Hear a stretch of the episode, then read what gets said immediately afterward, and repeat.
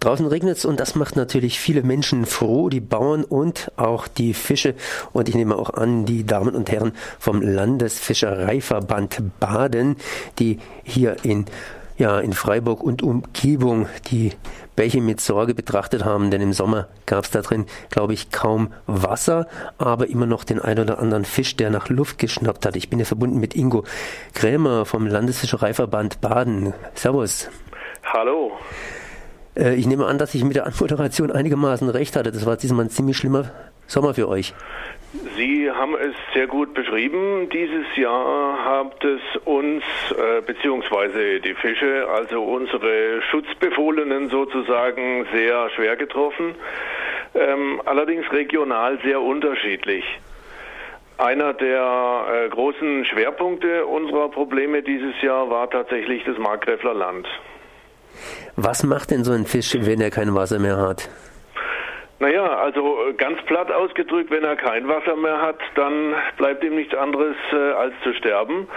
Aber bis es soweit ist, geht es noch äh, eine ganze Weile und äh, viele Fische wandern mit zurückgehendem Wasser einfach ab. Wir beziehen uns ja jetzt auf Fließgewässer. Das heißt, wenn dort die Wassermenge, die dort fließt, weniger wird, dann schwimmt der Fisch mit dem abströmenden Wasser nach unten und versucht dort eben entsprechend geeignete Lebensräume noch zu finden findet er die nicht oder ähm, ist er dann irgendwann in einer tiefen Gumpe oder in einer, einem äh, Loch praktisch gefangen, dann kann er nicht mehr weg und dann kann er eigentlich nur hoffen, dass das Wasser bis zum nächsten Regen ähm, äh, ausreicht und der Sauerstoff ausreicht.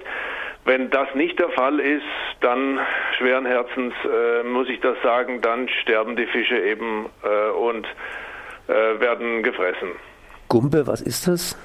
Eine Gumpe ist ein äh, tiefes Loch in einem Fließgewässer, also ein äh, hinter einem Wehr, hinter einer Schwelle, ähm, wo das herabfallende Wasser äh, eine, eine tiefe Senke ausspült. Und dort bleibt eben oft äh, Wasser stehen. Wir hatten bei Bad Krozingen eine so, solche Gumpe, die war bis zu zwei Meter tief, als schon im Neumagen äh, gar kein Wasser mehr lief. Ähm, und dort waren hunderte von Fischen äh, drin, die versucht haben, dort zu überleben. Jetzt äh, im Neuwagen fließt kein Wasser mehr, beziehungsweise in der Dreisam oder sonstigen Flüssen fließt kein Wasser mehr. Wenn ich dann beinahe nach oben laufe, also die Quelle irgendwie macht noch ein bisschen was, aber immer wieder nehmen Leute aus dem Fluss, aus dem, ja, aus dem Bach Wasser heraus, äh, Bauern vor allen Dingen, die da ihre Felder mit großzügig zum Teil bewässern. Dürfen die denn das überhaupt? Ich meine, dann fehlt doch unten wiederum anderen das Wasser. Das ist vollkommen korrekt. Ähm, Landwirte entnehmen, zum nur, entnehmen nur zum Teil Wasser direkt aus dem Bach. Dafür brauchen sie eine wasserrechtliche Genehmigung äh, der Wasserbehörde im Landratsamt. Äh, viele Landwirte haben solche Genehmigungen. Dann geht aber das Landratsamt her und sagt, äh, unter einem ähm, bestimmten Wasserstand dürft ihr dort kein Wasser mehr entnehmen aus dem äh, Bach oder aus dem Fluss.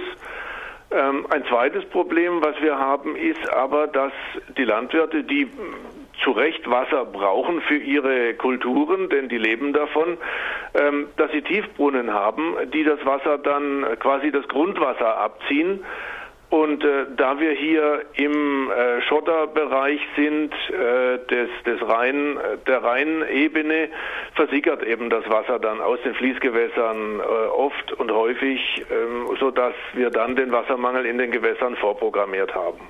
Was kann man da tun? Es gibt ja jetzt, ja, ich fühle es irgendwie, so ein richtiger Kampf ums Wasser inzwischen am Oberrhein und überhaupt in Europa. Äh, ich habe irgendwie das Gefühl, die Sommer werden immer trockener und wir kriegen langsam Probleme und das Grundwasser ist zum Teil ja salzig und hier gibt es Süßwasserfische, um den Bogen irgendwie zu spannen. Also wir haben tatsächlich vielfältige Probleme. Wir, wir können nicht mehr Wasser zaubern, als da ist. Und wenn, wie Sie sagen, das zu befürchtende eintritt, dass die Sommer immer trockener werden, dann, dann werden wir zusehends häufiger ein Problem kriegen mit Wassermangel in den Fließgewässern. Und man kann dann nur versuchen, mit den Landwirten und den Kommunen äh, und den zuständigen Behörden einen Kompromiss zu finden, ähm, damit äh, allen gedient ist, damit man möglichst eine einvernehmliche Lösung findet zwischen äh, der Wasserentnahme, die sicherlich notwendig ist für die Pflanzenkulturen, und einem verbleibenden Wasserrest, der das Überleben der Fische sichert. Aber diesen Kompromiss oder diesen Mittelweg zu finden, ist eben sehr, sehr schwierig weil halt ähm, im Prinzip jeder auch versucht, für sein Thema und für sein Spezialgebiet das Beste äh, rauszuholen. Fisch ist ja ein interessantes Lebensmittel. Fisch ist natürlich auch ein interessantes Tier. Das heißt äh, natürlich Naturschutz, Tierschutz. Sollte man auch vielleicht kurz ansprechen. Ja, äh, genau. Äh, man gibt den Fisch schließlich auch eins über den Schädel. Äh, das ist nicht so appetitlich für die meisten Menschen. Ähm, ja, das ist richtig. Also wir haben gerade ähm, da natürlich schon einige Probleme, aber nach wie vor ist der Fisch eines der natürlichsten Lebensmittel, äh, was wir haben. Und ähm, die Angler, die die Berechtigung haben, dieses Lebensmittel auch nutzen zu dürfen, die sind natürlich stolz drauf und die sind sich sehr wohl dessen bewusst, was da für Gefahren äh, bestehen. Ähm, aber das ist ja letzten Endes dasselbe wie bei den Jägern und der Jagd. Wir, die Jäger, haben das Recht, die Tiere im Wald zur Lebensmittelgewinnung zu nutzen. Die Angler haben, die Angler haben dieses Recht, um die Fische als Lebensmittel zu nutzen. Und das ist ähm, rechtlich abgeklärt und äh, das sind Tatsachen. Fisch schwimmt im Wasser. Wasser heißt Bach oder Fluss und der Fluss wird ja vielfältig genutzt, unter anderem vom Müller, der dann am rauschenden Bach seine Mühle betrieben hat, oder von der chemischen Industrie, die hier die Kloake bedient, äh, die sich dann auch Fluss nennt. Wie sieht es denn heute damit aus mit der Sauberkeit von Fluss und natürlich auch mit dem vielfachen Nutzen vom Fluss? Kann man damit zufrieden sein? Äh, der Rhein galt ja mal als das Lachsgewässer von Europa und inzwischen, inzwischen muss der mühselig wieder an angesiedelt werden. Ja, aber da haben wir zwei getrennte Themenbereiche, inzwischen getrennte Themenbereiche. Ähm, lassen Sie mich kurz den einen Themenbereich aufgreifen, die sogenannte Sauberkeit des Wassers. Ähm, da muss man unterscheiden zwischen den Nährstoffen, die im Gewässer sind, also Phosphor und Stickstoff.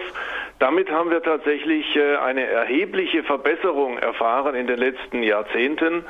Ähm, die Gewässer sind sehr viel weniger belastet mit Nährstoffen. Ähm, und ähm, das ist gut, sodass also auch die Sauerstoffversorgung besser wird. Äh, sauberer müssen sie deswegen nicht unbedingt sein, denn sauber bezieht sich ja insgesamt auf das Wasser, das Element Wasser. Und wir haben viele Stoffe, die in die Fließgewässer gelangen. Sie haben es angedeutet durch die chemische Industrie, die da zum Teil Stoffe ähm, abgibt, aber eben auch durch äh, Medikamente, durch Farbstoffe, durch Zusatzstoffe in Textilien und an äh, Fahrzeugen, Schiffen vor allem, die ins Wasser gelangen, die zum Teil durch die Kläranlage ungebremst hindurchgehen ähm, und in die Fließgewässer gelangen. Und dort richten sie zum Teil verheerende Wirkungen an, je nach Konzentration. Es gibt Stoffe, die führen zu Geschlechtsumwandlungen bei ähm, wirbellosen Tieren, bei Schnecken, aber auch bei Fischen. Und wenn Sie sich einen Fischbestand vorstellen, der nur noch aus unfruchtbaren Männchen besteht, dann ist ganz klar, dass dieser Fischbestand innerhalb kürzester Zeit ausgestorben ist. Also das sind die, die Dinge, die man trennen muss. Sauberer ist das Wasser nur äh, oberflächlich betrachtet, was die Nährstoffe betrifft. Wir haben viele Inhaltsstoffe in den Gewässern, die eben äh, nach wie vor da sind, beziehungsweise sogar in zunehmenden Konzentrationen da drin enthalten sind, die wir aber nicht nachweisen können, weil wir gar nicht wissen, wonach wir suchen müssen. Auf der anderen Seite, ich meine, der Müller, der klappert natürlich nicht mehr am Bach, sondern hat andere Möglichkeiten, das Mehl zu mahlen. Trotzdem, es wird Energie aus dem Wasser gewonnen, sprich es gibt Wehre, es gibt äh, ja, äh, ja das Mühlrad, das heutzutage ein Energierad ist und eben da auch das Wasser sehr stark verbaut und nicht mehr den Fisch eben zum Reisen äh, animiert. Ähm, was gibt's denn da für Probleme? Ja, also wir haben mit der Nutzung des Wassers als Energiequelle, Stichwort Wasserkraft, vor allem die Kleinwasserkraft, ähm, Riesenprobleme, denn äh, da kommt ein privater Unternehmer und ähm, nimmt sich das Recht heraus, öffentliche Fließgewässer zur Stromgewinnung zu nutzen. Das wird natürlich unter dem Deckmantel der grünen Energie des regenerativen Stromes gemacht, aber letzten Endes ähm, dient es ihm auch dazu, damit selbstverständlich Geld zu verdienen. Und äh, die Folgen für die Gewässer sind ähm, fatal, denn es werden Stauwehre, Staumauern errichtet oder ausgebaut und äh, auf der anderen Seite werden diese Gewässer dann äh, sehr stark verändert. Das Wasser wird zum Teil aus dem Fließgewässer entnommen und zum Teil über hunderte von Metern äh, transportiert, um es dann äh, durch die Turbine zu schicken zur Stromgewinnung.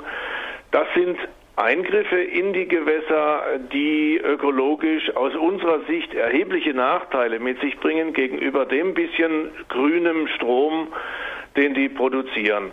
Abgesehen davon ähm, wird die Durchgängigkeit der Fließgewässer, also die freie Wandermöglichkeit für Fische auf und abwärts, immer durch solche technischen Bauwerke erheblich beeinträchtigt. Da gibt es selbstverständlich die unterschiedlichsten Meinungen, aber Ihre Meinung ist natürlich auch eine Meinung, die man hören muss. Gibt es da irgendwelche Kompromisse zum Beispiel? Ähm, ja, es gibt äh, inzwischen Möglichkeiten, äh, den, die Fischwanderung äh, zu, zu optimieren.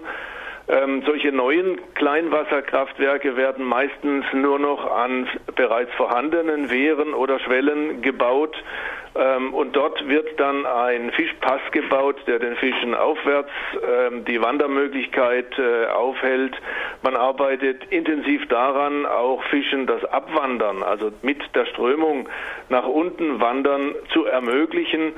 Ähm, da gibt es viele Ansätze, die aber letzten Endes bisher noch nicht zu einem, äh, zu einem Kraftwerk geführt haben, wo wir sagen können, das ist es jetzt, das, damit sind alle zufrieden, damit ist den Fischen gedient und der gute Mann kann seinen Strom betreiben äh, seinen Strom produzieren. Ähm, das gibt es leider noch nicht. Es ist sehr, sehr stark einzelfallabhängig und äh, bisher noch weitgehend ungelöst. Ich bin jetzt verbunden mit Ingo Kramer vom Landesverband, vom Landesfischereiverband Baden. Wie lange noch? Ich meine, da löst sich ja auch was auf. Ähm, ja, wir, der Landesfischereiverband Baden, ähm, sind mit dem großen Dachverband in Baden-Württemberg, dem Landesfischereiverband Baden-Württemberg, inzwischen rechtlich verschmolzen. Und genau das Gleiche haben die anderen drei regionalen Fischereiverbände in Baden-Württemberg getan. Ziel ist, ab dem 1. Oktober voraussichtlich nur noch einen einzigen Fischereiverband in Baden-Württemberg zu haben und mit einer Stimme zu sprechen, sodass wir dann als Landesfischereiverband Baden-Württemberg auch in den Regionen, auch im ähm, Regierungsbezirk Freiburg und im Markgräflerland unverändert tätig sein können. Aber eben der Name Landesfischereiverband Baden-Württemberg wird dann äh, vorherrschen. Dann danke ich mal für dieses Gespräch. Das war Ingo Kramer vom, noch vom Landesfischereiverband Baden e.V. Merci. Danke auch. Tschüss.